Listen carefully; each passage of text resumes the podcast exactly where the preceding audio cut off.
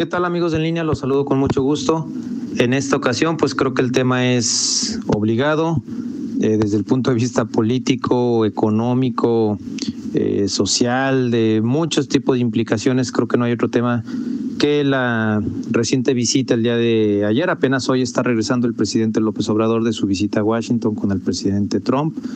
y toda la delegación de empresarios que lo acompañaron. Hay muchas lecturas, muchas conclusiones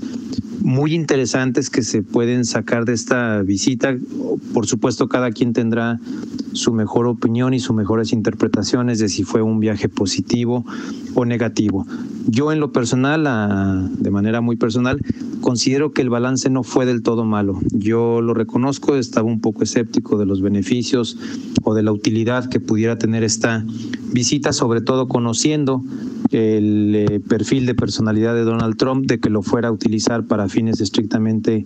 eh, políticos y de, su propia conveniencia, pero creo que no fue así. Creo que afortunadamente fue una visita pues relativamente con mucha mesura, eh, controlada, con discursos muy bien estudiados y sobre todo en la vertiente económica, que es en lo que eh, centramos este comentario, creo que con resultados más positivos que negativos. A fin de cuentas, y así, así lo había dicho el presidente López Obrador, el principal interés era promover los beneficios del, del USMCA, este nuevo Tratado de Libre Comercio o esta reconfiguración del anterior NAFTA y creo que desde ese punto de vista fue eh, pues positivo y, y, algo también muy bueno fue la delegación que lo acompañó ayer mismo durante la eh, cena con el presidente Trump, de acuerdo a los reportes de prensa y a las crónicas que hemos leído,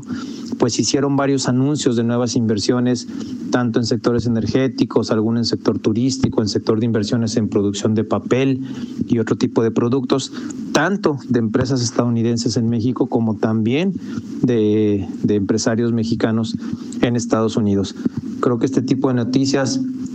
eh, y más en el contexto en el que estamos viviendo, que, que hemos eh, visto meses de mucha depresión económica, de una caída muy, muy pronunciada en la llegada de inversiones extranjeras. Creo que este tipo de noticias siempre serán eh, pues positivas y el hecho de que el presidente se deje acompañar o, escuche, digamos, otras voces de estos empresarios tan prominentes que tenemos en México, pues creo que es bueno. Sabemos, o, por lo que hemos visto, que, a veces el presidente no era muy dado a por lo menos abrirse a nuevas eh, opiniones eh, del sector empresarial y, e insisto, el hecho de que haya tenido un papel tan preponderante las personas que lo acompañaron, creo que, creo que eso en, términos generales, el balance fue positivo. Por eso decía al principio de, mi comentario